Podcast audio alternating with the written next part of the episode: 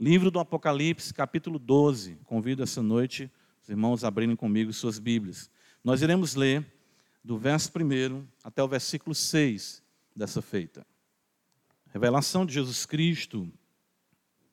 O Senhor deu ao seu servo João, não é? Nós vamos ler Apocalipse 12, do verso 1 ao verso 6. Diz-nos assim a palavra do Senhor. Viu-se grande sinal no céu, a saber, uma mulher vestida do sol, com a lua debaixo dos pés e uma coroa de doze estrelas na cabeça. Que, achando-se grávida, grita com as dores de parto, sofrendo tormentos para dar à luz.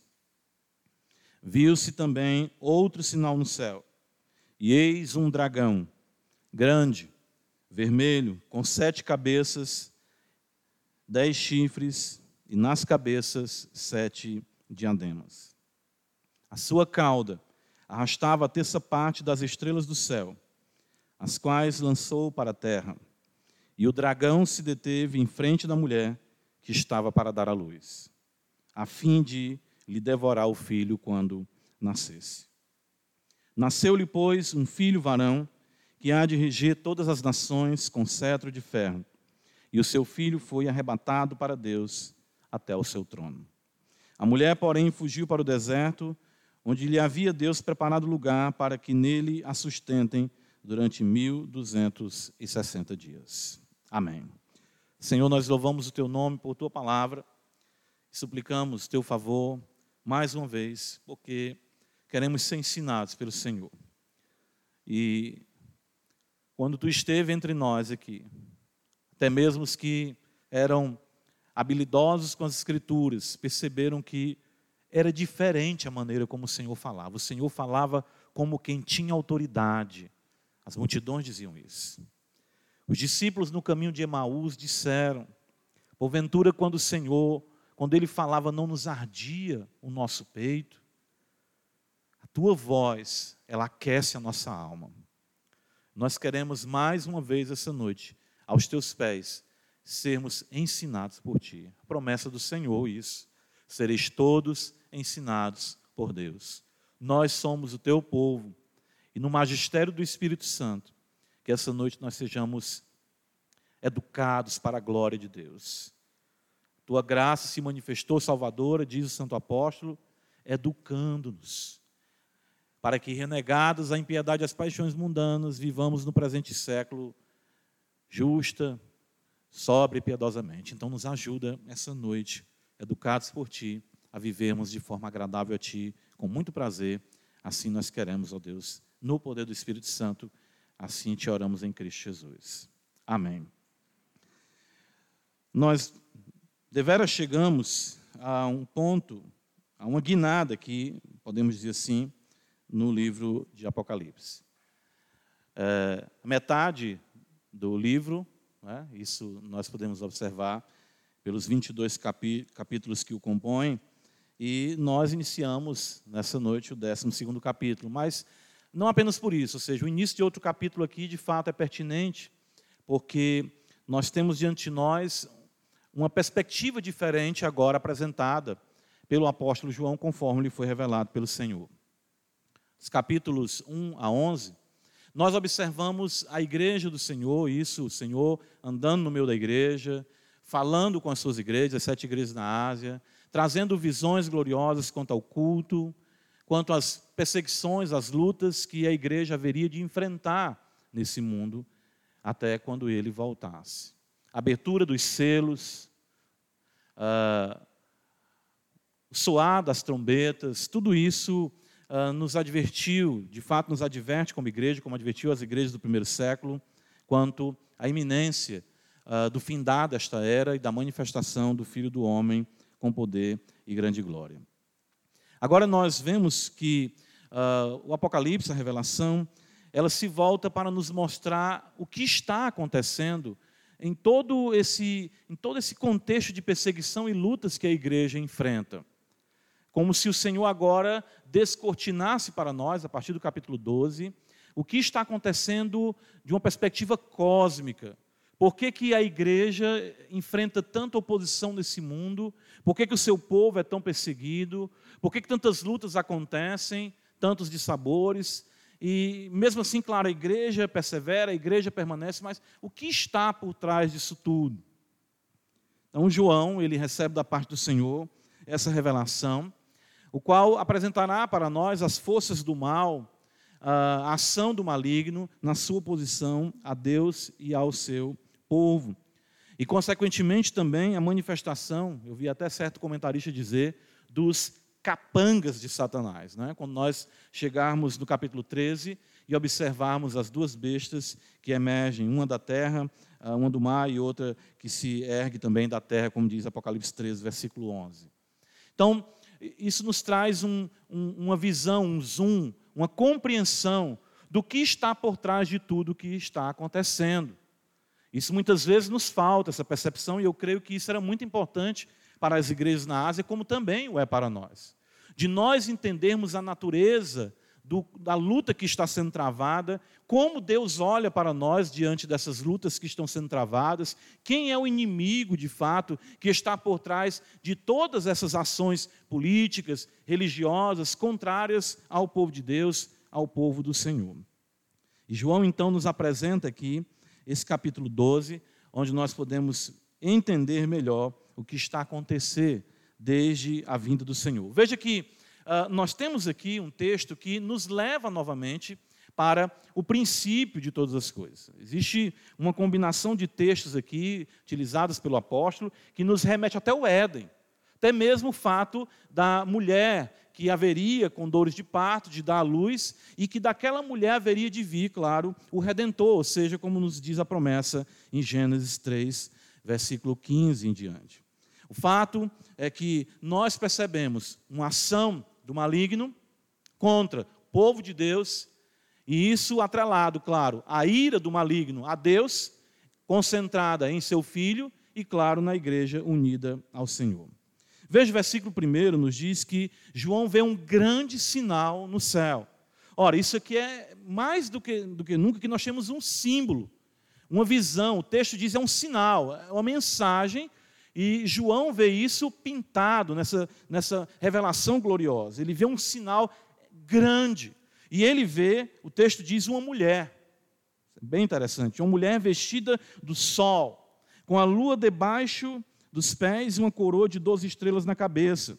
E mais uma vez no versículo 3 diz que ele viu também outro sinal no céu. E aqui nós temos uma descrição das forças do mal, principalmente do maligno, onde um dragão grande vermelho se opõe, se coloca diante dessa mulher. Primeira pergunta que, claro, nos surge aqui é: quem é essa mulher? É? Se você abrir uma Bíblia de estudo ou uma Bíblia com notas uh, uh, da Igreja Católica, ela vai dizer: essa mulher é Maria. A Maria, a mulher, ela que teve Cristo, e de fato o texto mostra que essa mulher tem um filho, e esse filho é que há de reger todas as nações, e claro, esse filho é Jesus Cristo. Então aqui é um, um, um, vamos dizer, um prato cheio para a mariolatria, nesse sentido, de que nós temos diante de nós uma visão da, como eles dizem, mãe de Deus, observando isso de forma equivocada, e então a mesma deve ser adorada pela glória que ela tem. Claro, isso também envolve Maria, sim, mas também envolve Eva, sim, também envolve a figura da mulher durante toda a história, antes mesmo da igreja e depois da igreja, podemos dizer assim? Sim. Observa comigo alguns textos importantes para esclarecermos melhor isso. 1 Timóteo, capítulo número 2, observa como o apóstolo destaca uh, o papel da mulher aqui, observando, claro, se o fato de a mulher usurpar a diretriz, né, isso trouxe condenação. Ironicamente, o Senhor Deus traz a redenção através da mulher.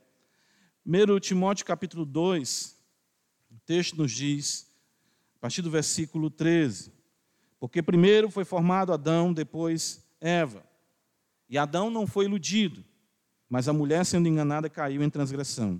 Todavia será preservada através de sua missão de mãe, se ela permanecer em fé e amor e santificação com bom senso. Alguns textos vão dizer ela será salva. Claro que o texto, o apóstolo, não quer ensinar que a maternidade conduz alguém ao céu. Mas nós vemos aqui o papel singular da mulher e de como a maternidade, o Senhor, desde o princípio, estabeleceu que da semente da mulher haveria de vir um que regeria, de fato esmagaria a cabeça da serpente, como diz o texto em Apocalipse 12, regeria as nações. Gênesis capítulo 37, então nós temos uma referência que é bem pertinente a esse texto. Quando José conta o seu sonho aos seus irmãos, ao seu pai, aos seus irmãos. E nós vemos aqui, em Gênesis 37, que essa visão da mulher, ela não se limita apenas a Eva em si ou a Maria em si, mas sim ao fato da semente santa que envolve, claro, todo o povo de Deus. Gênesis 37, versículo 9, veja, o texto nos diz: José relata: Teve ainda outro sonho, e o referiu a seus irmãos, dizendo: Sonhei também que o sol, a lua e onze estrelas se inclinavam perante mim. Contando a seu pai e seus irmãos, repreendeu o pai e lhe disse: Que sonho é esse que tiveste? Acaso viremos eu e tua mãe e teus irmãos a inclinar-nos perante ti em terra? Que beleza a percepção de Jacó, né? da interpretação do sonho de José. Então José recebe a revelação de que a, o sol, a lua, as estrelas é um, um, símbolo do povo de Deus, naquele contexto, o povo de Israel. E, jo, e Jacó também entende isso, ele diz: Por acaso viríamos, eu, tua mãe, teus irmãos, nos prostrarmos diante de ti? Livro de Cantares, capítulo 6, veja o que está escrito. Uh, palavra do Senhor, logo depois de Eclesiastes, antes de Isaías, Cantares ou o livro de Cântico, né?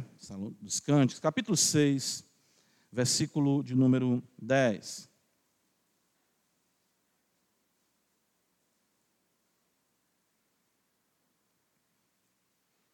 Nos diz: Quem é esta que aparece como a alva do dia? Olha só o sol, mais uma vez aí. Formosa como a lua, pura como o sol, formidável como um exército com bandeiras. Perceba que essa é uma linguagem que vai sendo aplicada aqui no contexto, né, a, a, a esposa, destacando a mulher. E isso é pertinente porque o povo de Deus, tanto no Antigo Testamento como no Novo Testamento, é definido em uma figura feminina.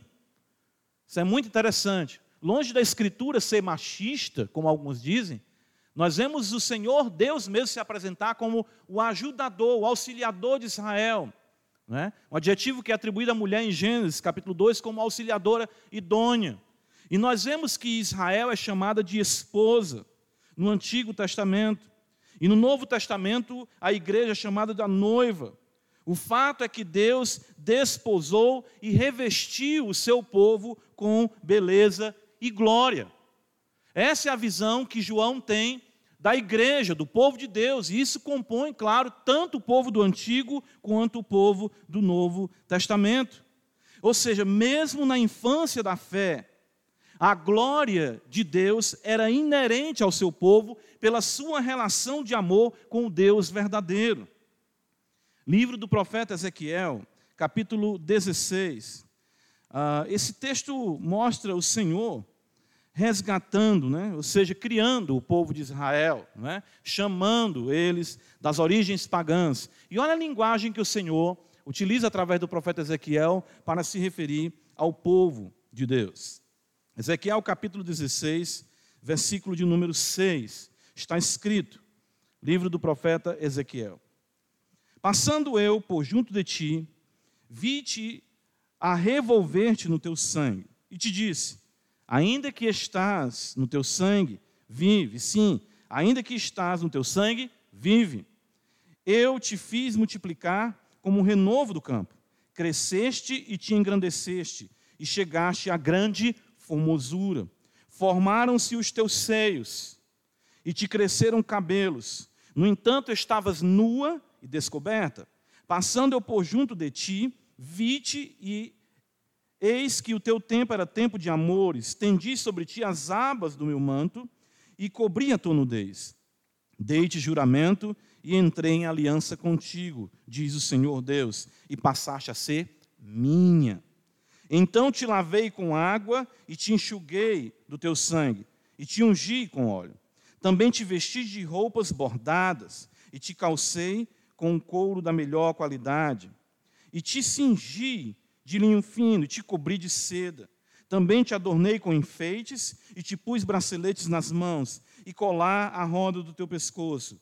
Coloquei-te um pendente no nariz, arrecadas nas orelhas, e linda coroa na cabeça. Assim foste ornada de ouro e prata. O teu vestido era de linho fino, de seda e de bordados. Nutriste de flor de farinha, de mel e azeite. Eras formosa em extremo e chegaste a ser rainha. Então perceba, com esses textos, com o que nós observamos na revelação do Antigo Testamento e no Novo Testamento, quando Paulo diz que a igreja é a noiva de Cristo, nós temos uma visão aqui do Apocalipse retratando a igreja como gloriosa. Ou seja, não importam os percalços, os reveses que a igreja seja submetida, a glória divina distinguiu o seu povo para si. É isso aqui que é maravilhoso. Nós acabamos de ver no capítulo 11 de Apocalipse a maneira como o mundo trata as testemunhas, como o mundo despreza a mensagem, como deixa os seus corpos ali eh, na praça sem um sepultamento adequado, como a igreja é perseguida, como a igreja, no capítulo 13, vai dizer, no versículo de número 7, que foi dado a besta que pelejasse contra os santos e os vencesse. Mesmo em contexto de aflição, mesmo em contexto de perseguição, mesmo quando o mundo diz que nós não temos nenhum valor, Deus olha para nós revestidos como, ou seja, o seu povo de glória, de justiça, andando altaneiramente e assim coroados para a glória do seu nome. Ou seja, essa é a maneira como João vê, e é interessante que no capítulo 12 diz: Isso é um grande sinal no céu. Isso é um grande sinal no céu. Isso é visto pelos próprios anjos. Epístola aos Efésios, abra comigo a escritura. O apóstolo Paulo diz para nós exatamente isso. Veja, ele diz no capítulo 3 que, a partir do versículo de número 10, a partir do versículo 9, ele diz: E manifestar qual seja a dispensação do mistério desde os séculos, oculto em Deus que criou todas as coisas, para que pela igreja a multiforme sabedoria de Deus se torne conhecida agora dos principados e potestades nos lugares o quê? celestiais. A glória da igreja é objeto de estudo e de consideração pelas realidades celestiais. É a beleza da visão que João tem aqui. Nós somos tidos pelo, tidos pelo mundo como um povo retrógrado, atrasado enganados por líderes que estão apenas interessados em tomar o dinheiro do povo, pessoas de mentes tacanhas, que não compreendem nada do mundo e não, cons não conseguem desfrutar do que o mundo oferece, mas não é assim de fato que Deus vê a igreja. Deus vê o seu povo dessa forma. E aí é importante nós, como igreja mesmo, nós, como povo de Deus, perguntarmos como nós enxergamos a igreja na atualidade. Como nos vemos como povo de Deus? Às vezes acontece muitas né, é, é, situações em que você pode se sentir até intimidado de afirmar que é crente. E é lamentável isso acontecer, porque isso é a ausência de percepção da glória do chamado e da glória de Deus que se encontra em nós. É bem verdade, irmãos, que o mau testemunho de muitos tem causado um dano sem igual na relevância do povo de Deus.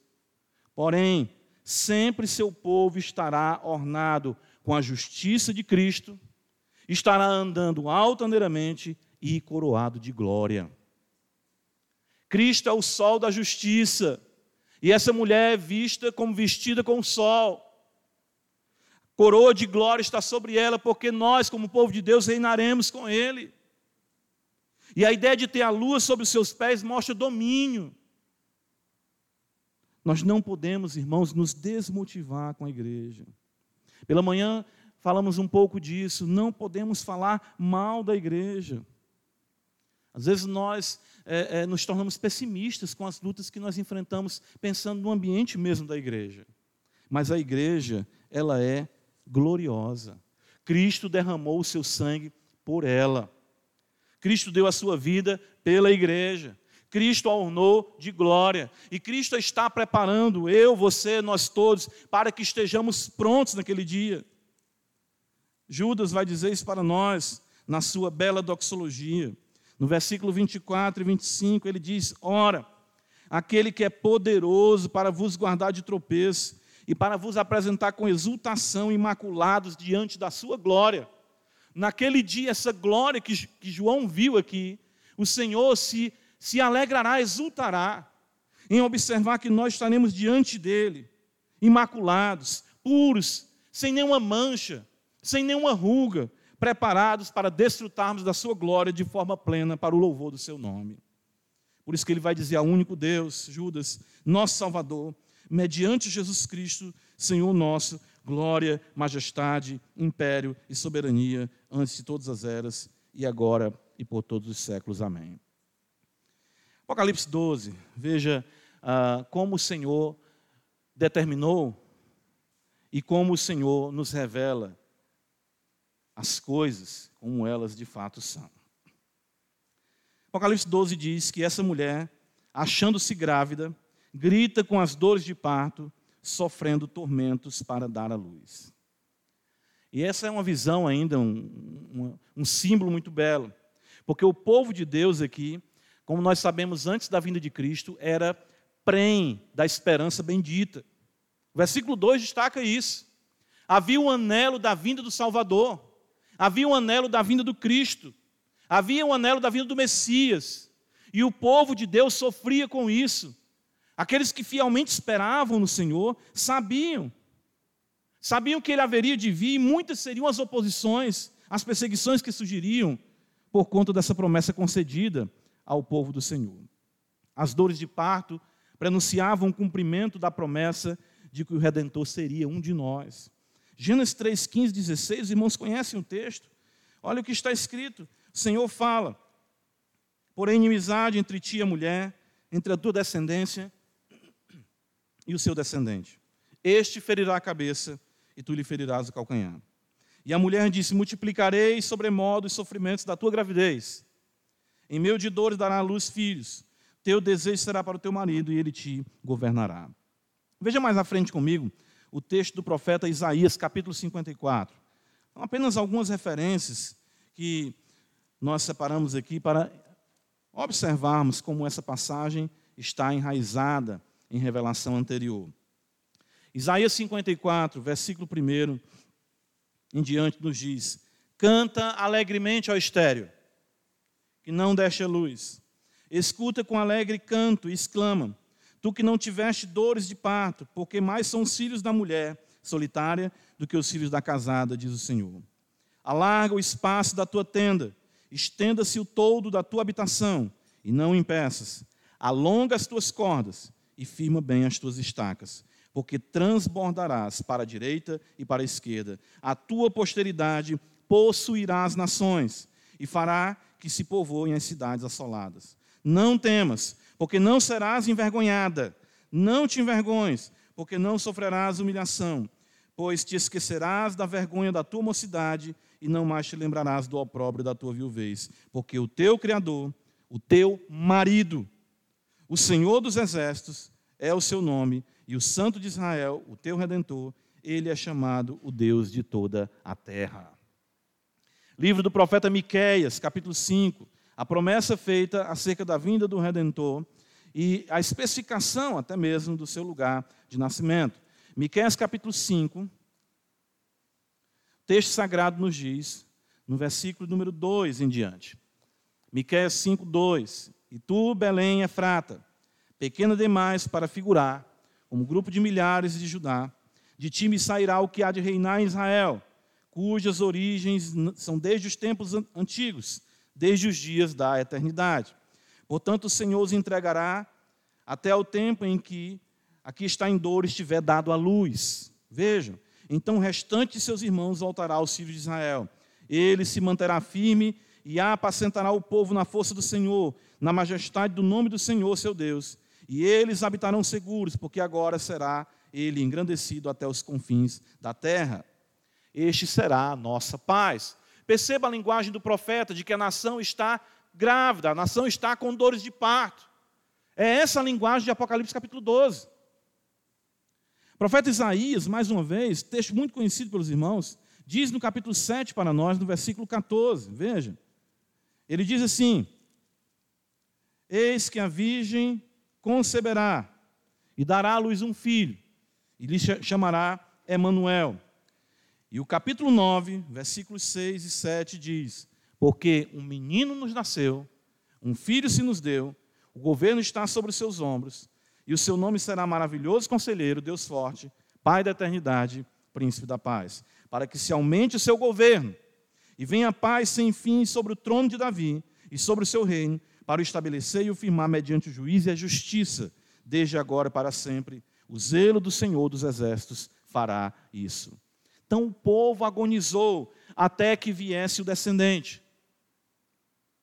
Mas será que o povo de Deus ainda também não agoniza? Embora o Redentor já tenha nascido e vivido entre nós, o fato é que também Cristo é gerado em cada um de nós. Essa é a ação do Espírito de Deus em nossas vidas. O apóstolo Paulo, escrevendo aos Gálatas, capítulo 4, veja, ele diz na Escritura, Gálatas 4, versículo 19: Meus filhos, por quem de novo sofro as dores de parto, até Cristo ser formado em vós. A igreja traz sim no seu ventre também a esperança da glória. É por isso que, claro, de forma equivocada, né, o conceito romano tomou a ideia da igreja como mãe. Mas muitos teólogos utilizaram isso, destacando que aqui sim é um ambiente no qual nós somos gerados pelo Espírito Santo. Somos nutridos pelo Senhor, somos amamentados pela Sua palavra. Como Pedro diz, desejai o genuíno leite a ideia de crianças nascendo, a ideia de nova vida surgindo. Nós sofremos sim as dores de parto, mas sabemos que tudo isso é para que Cristo seja gerado em nós, Ele que é a esperança da glória. Nós agonizamos sim, sofremos também. Nós vamos observar que a figura da mulher, ela, ela não está atrelada apenas, como alguns vão achar, alguns estudiosos, a Israel. Não. Porque o fato aqui está sendo dirigido às sete igrejas da Ásia. Para eles compreenderem como Deus os enxerga e como eles ainda irão sofrer nesse mundo. Mas o fato é que nós podemos sofrer, mas a nossa alegria, quando ela se manifestar, será de forma plena. Nós agonizamos como povo de Deus pela esperança bendita. Você sofre. Veja que eh, essa é uma linguagem utilizada pelo próprio Senhor. Abra comigo no Evangelho de João, capítulo 16, veja. Uh, ou seja, a concretização da esperança, ela deve nos levar a uma vida em que sofremos anelando a transformação. Enquanto estamos neste tabernáculo, nós gememos. É por isso que você vai ver em Romanos capítulo 8, Paulo destacar os três gemidos. O gemido do povo de Deus, o gemido do Espírito Santo, o gemido da criação. Esse é um mundo que está com dores de parturiente. Nós, como povo de Deus, a manifestação da glória dos filhos de Deus será a glória se manifestando no poder do Espírito Santo quando Cristo voltar. Veja o texto aqui em João 16, versículo 20. O Senhor fala, João 16, 20: Em verdade, em verdade eu vos digo, que chorareis e vos lamentareis, e o mundo se alegrará, vós ficareis tristes mas a vossa tristeza se converterá em alegria. Olha a sequência. A mulher, quando está para dar à luz, tem tristeza, porque a sua hora é chegada. Mas depois de nascido o menino, já não se lembra da aflição, pelo prazer que tem de ter nascido ao mundo um homem. Assim também agora vós tendes tristeza. Assim também agora vós, vocês estão sentindo dores. Mas outra vez vos verei e o vosso coração se alegrará, e a vossa alegria ninguém poderá tirar. A glória de Deus é inerente a nós, porque Cristo colocou sobre nós. E nós iremos sofrer e gemer nesse mundo. Mas quando ele se manifestar, nós iremos viver a plenitude da glória de Deus em Jesus Cristo, nosso Senhor. Irmãos, embora o Redentor já tenha vindo, você anela o seu retorno. Você sofre a insatisfação nesse mundo, certo de que seu alívio se encontra apenas em Cristo. É muito importante nós considerarmos isso. Qual é o seu maior anelo? Qual é o seu maior desejo? Ah, o meu desejo né, é, é, me formar. Né? E depois, ah, eu quero casar. E depois, eu quero ter filho. E depois, eu quero ver meus netos. E depois? O que ele espera, meu irmão, como todos nós, nós sabemos disso, é a morte. E o que você vai fazer depois disso? Se a nossa esperança em Cristo se encontrar apenas nessa vida, diz o santo apóstolo, nós somos os mais infelizes de todos os homens. O crente vive com uma insatisfação, com um anelo, desejo, dores constantes, por conta de que ele ainda aguarda a concretização da redenção do seu corpo. Apocalipse 12 nos diz que, volta comigo no versículo 3, viu-se também outro sinal no céu. E eis um dragão grande vermelho, com sete cabeças, dez chifres, e nas cabeças sete diademas. Versículo 4 diz que a sua cauda arrastava a terça parte das estrelas do céu, as quais lançou para a terra, e o dragão se deteve em frente da mulher que estava para dar a luz. Ora, nós vemos aqui no versículo 9, o texto nos, nos apresenta a interpretação de quem é esse dragão. Versículo 9 diz que foi expulso o grande dragão, a antiga serpente, veja, desde o Éden, que se chama Diabo e Satanás. Quem é o dragão? Satanás. Quem é o dragão? É o diabo. Nós vemos aqui então que o que caracteriza né, o dragão é a oposição a Deus e ao seu povo. É o seu empenho em se colocar contra o Senhor e seu povo. Ele é monstruosamente terrível. Essa é uma figura uh, uh, mitológica, né? uma serpente alada, né? figura de um dragão revestido de autoridade. A figura aqui nos mostra no versículo 3 que ele tem sete cabeças, destacando a sua astúcia, dez chifres, destacando sua, o seu poder, e sete diademas, destacando a sua autoridade. Por isso que ele é chamado potestade. Ele é muito poderoso, ele está revestido de autoridade, e o seu único empenho é se opor a Deus mas sabendo que a sua oposição a Deus é pífia, ante o Todo-Poderoso, ele se detém ante a mulher, ou seja, se opõe ao povo de Deus. É isso que nós observamos. Os textos apresentam isso para nós. E nós precisamos compreender que na revelação aqui que é dada a João, uh, o aspecto cósmico da batalha espiritual é ensejado aqui. Nós temos que uh, uh, perder o receio de tratarmos da temática da batalha espiritual. Essas verdades, ante os estigmas estabelecidos, são colocadas de lado por interpretações equivocadas do pentecostalismo, do neopentecostalismo. Nós achamos que não estamos enfrentando, não, não ou seja, nós subestimamos o maligno. E a ideia do texto sagrado é que Satanás se coloca diante da mulher, está parado diante da mulher diante do povo de Deus, diante de nós que estamos aqui hoje como povo de Deus.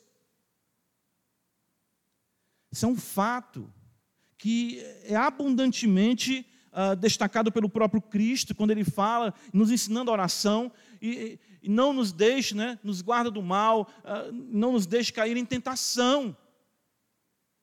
O apóstolo Paulo também é pródigo em passagens que destacam a ação do maligno. Texto conhecido de Efésios, capítulo 6, abra comigo a escritura. O apóstolo Paulo diz: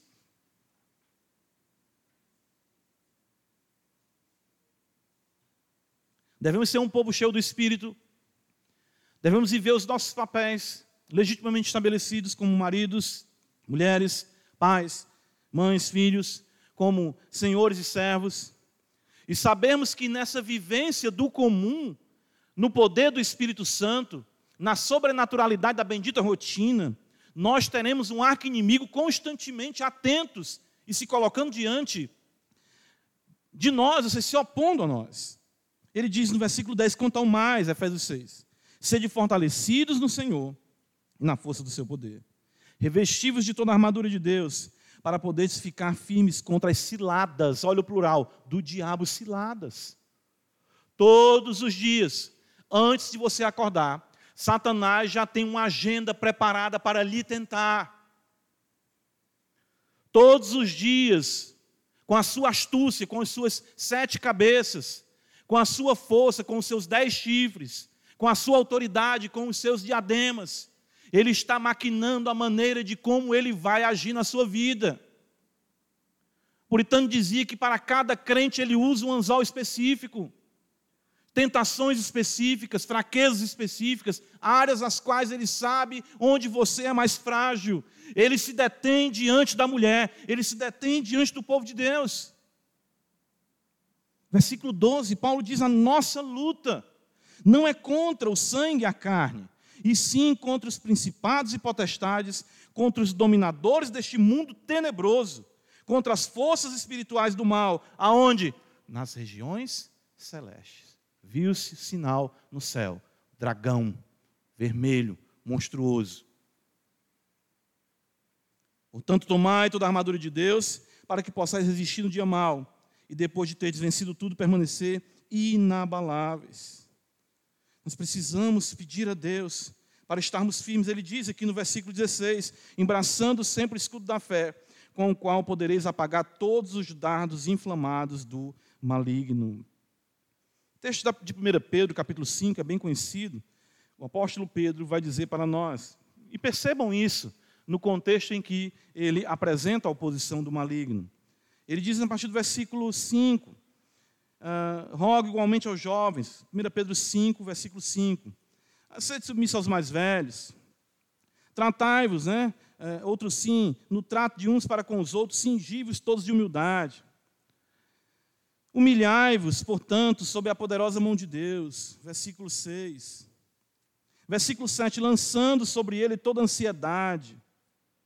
Aí ele diz: sede sóbrios e vigilantes. O diabo, vosso adversário, anda em derredor, rugindo como leão, procurando alguém para devorar. Resisti-lhe firmes na fé. Então percebam aqui, uh, a grande dificuldade que nós temos como crentes é de discernirmos a ação do maligno. O contexto aqui em que ele fala da ação do diabo é o que? A juventude aprender a ter submissão. Interessante isso, né? Quer dizer, o diabo fomenta a juventude a ideia de que eles se bastam. De que submeter aos pais, aos mais velhos, isso é besteira. Meu pai e minha mãe, é porque eles veem problema em tudo.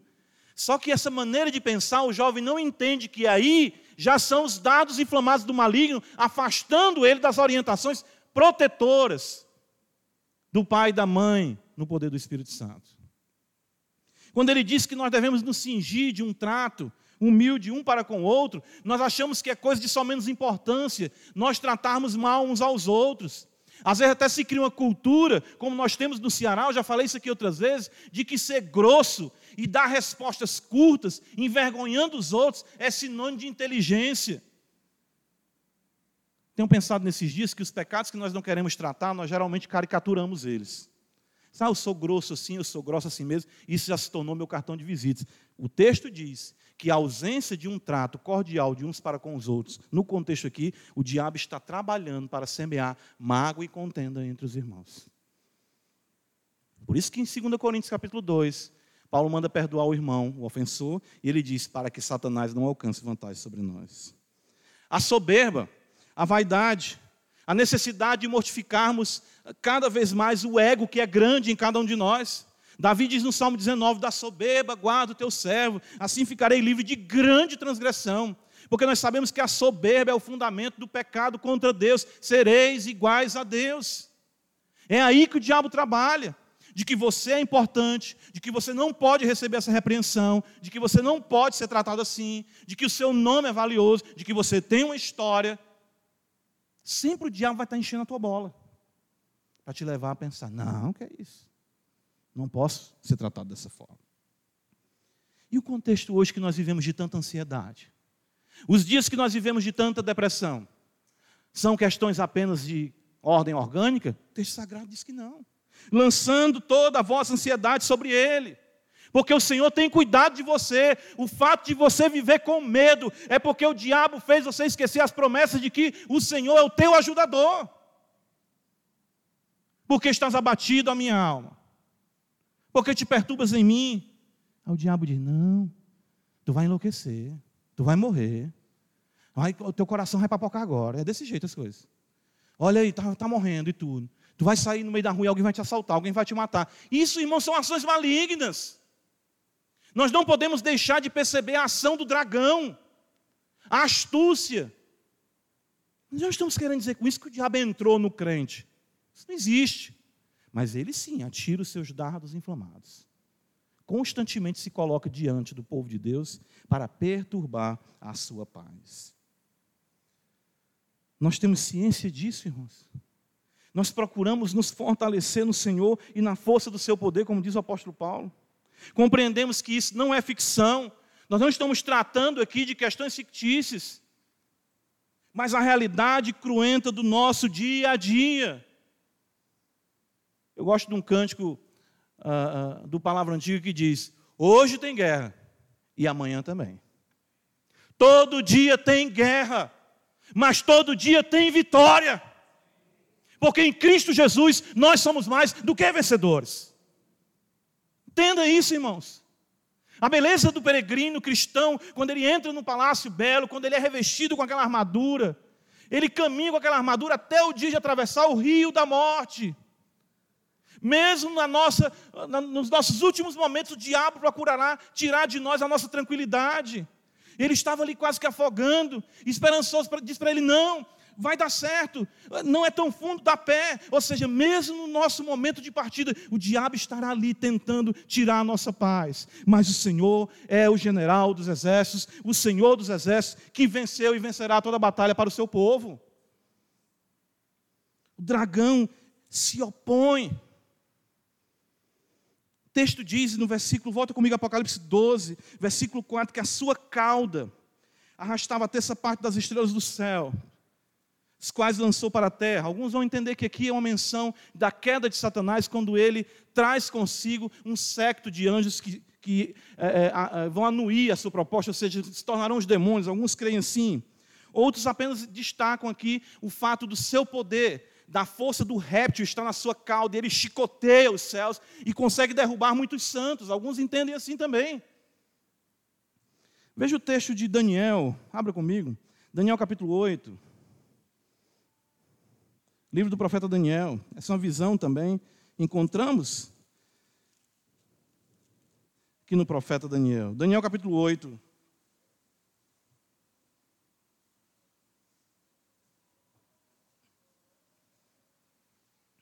Texto nos diz, versículo 9: De um dos chifres saiu um chifre pequeno, se tornou muito forte para o sul, para o oriente, para a terra gloriosa. Versículo 10: Cresceu até atingir o exército dos céus, e alguns do exército e das estrelas lançou por terra e os pisou. Então, a ação aqui, o paralelo do texto, é a ação da perseguição e até mesmo de derrubar, de derrotar os santos do Altíssimo.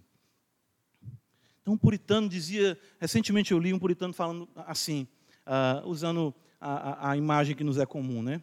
Para Eva ele tem uma maçã, para Noé ele tem uma uva, né? Então, uh, para Pedro, né, ele tem o, o medo, ali para Judas ele tem as moedas de prata.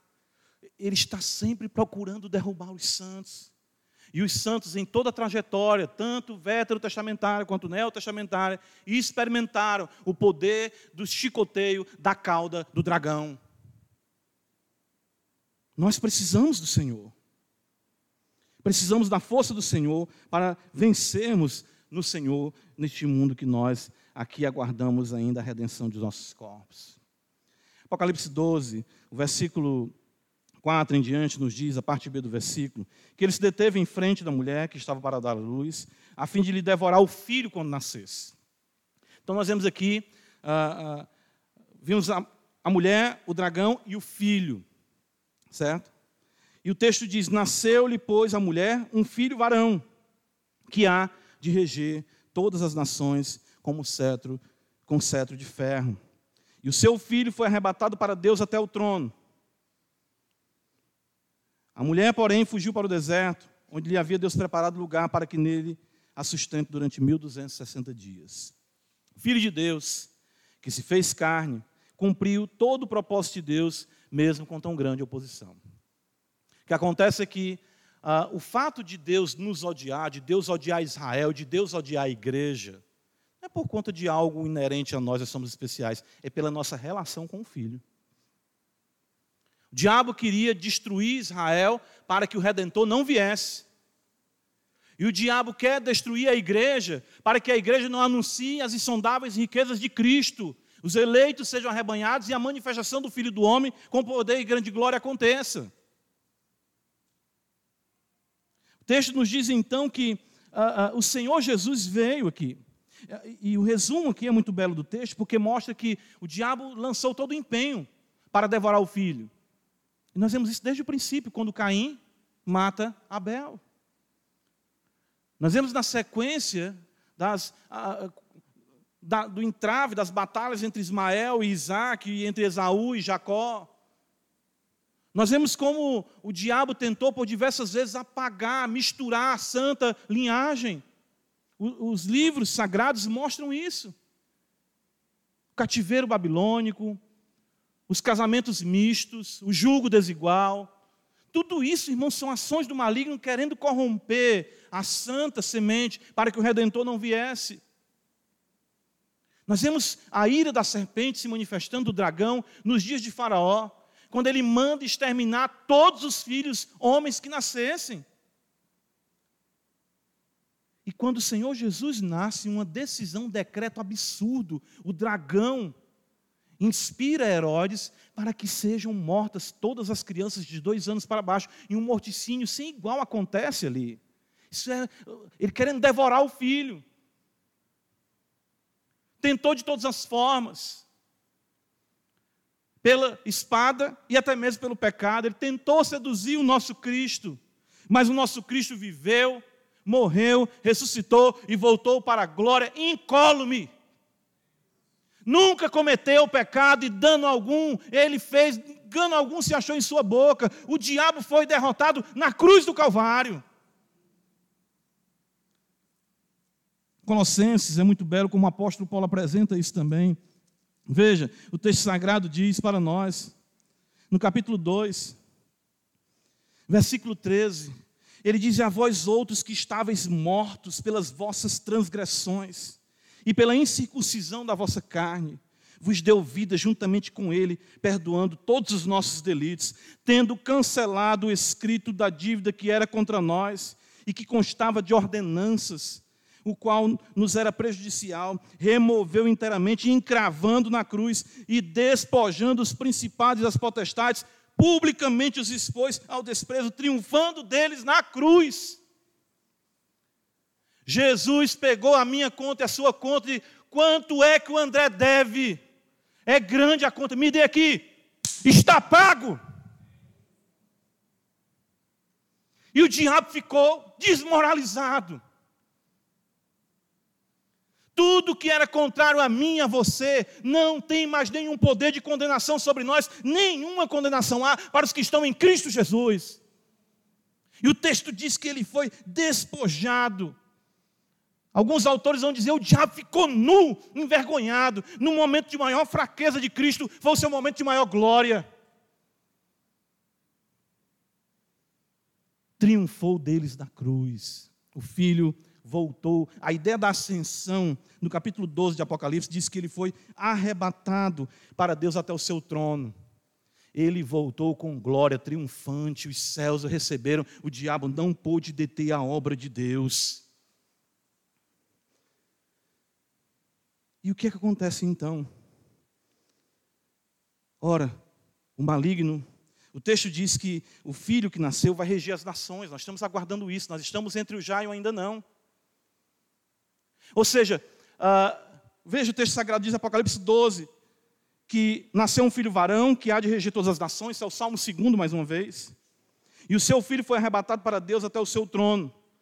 Para quem o diabo volta a sua ira? Para a mulher. Para o povo de Deus até que se concretize o seu reinado sobre as nações de forma visível. Nós precisamos nos refugiar em Deus, pois o dragão voltou toda a sua ira contra nós. Veja o versículo, capítulo 12 de Apocalipse, versículo 13, veja. O texto nos diz: ah, Quando, pois, o dragão se viu atirado para a terra, perseguiu a mulher que dera à luz o filho varão. E veja o versículo 17: Irou-se o dragão contra a mulher e foi pelejar com os restantes da sua descendência. Não é apenas aqui uma mulher em si, não é Maria, não é apenas Eva. Trata da semente, do povo de Deus, dos descendentes de Abraão, segundo a fé. Os que guardam os mandamentos de Deus e têm o quê? O testemunho de Jesus. Ele sabe que pouco tempo lhe resta. A sua ira se voltou contra nós. E o texto diz que ela fugiu para o deserto. E isso aqui é muito maravilhoso, porque nós sabemos que foi no deserto, no lugar mais improvável, que Deus guardou o seu povo durante 40 anos. Durante 40 anos, no meio de serpentes e escorpiões, as roupas não se envelheceram, os calçados não se desgastaram, o maná não deixou de cair e a água não deixou de brotar, porque Deus cuidou do seu povo e Ele também cuidará de nós. Nós estamos no deserto. Serpentes, escorpiões, amalequitas atacando de um lado, edomitas atacando um outro.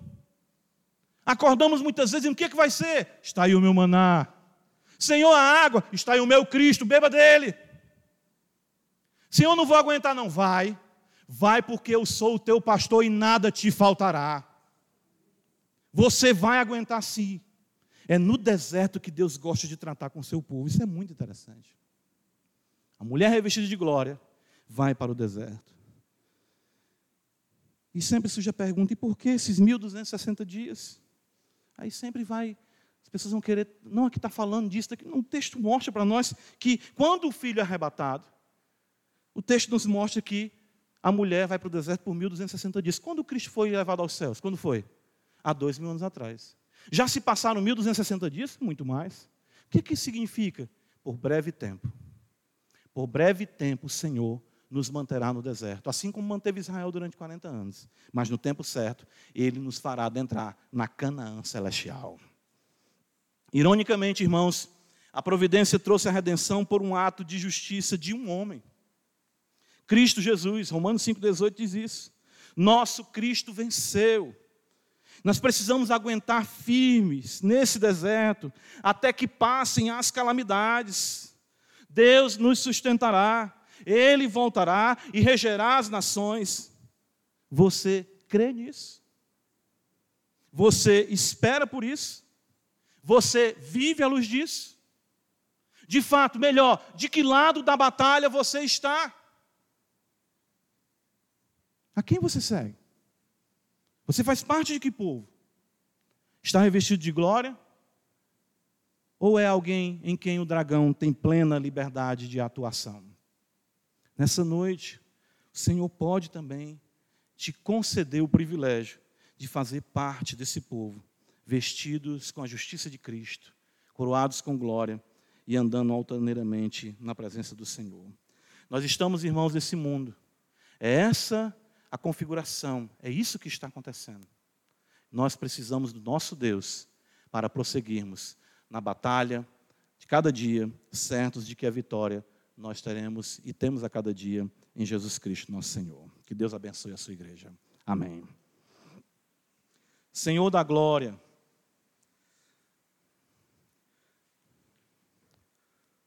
o inimigo tentador, dragão, com sua astúcia, com seu poder e sua autoridade. Ele tem perturbado muito nossas vidas. Mas sabemos que até mesmo, uma vez que caminhamos com o Senhor em temor e santo tremor, as verdades benditas do Evangelho serão aperfeiçoadas em nós em cada combate. De modo que quando ele pensa está nos fazendo mal, de fato, soberanamente o Senhor faz com que se torne em bem. Todas as coisas cooperam para o bem daqueles que amam a Deus. Não podemos esquecer disso. Até mesmo a oposição do maligno desenvolverá os nossos músculos espirituais, condicionará a nossa espiritualidade, para que confiemos no Senhor nesse deserto, sejamos sustentados pelo Senhor até o dia em que o Filho volte com poder e grande glória para reger todas as nações. Ajuda-nos, Senhor, guarda-nos, Senhor, seja tudo em todos, em nome de nosso Senhor e Salvador Jesus Cristo. Amém.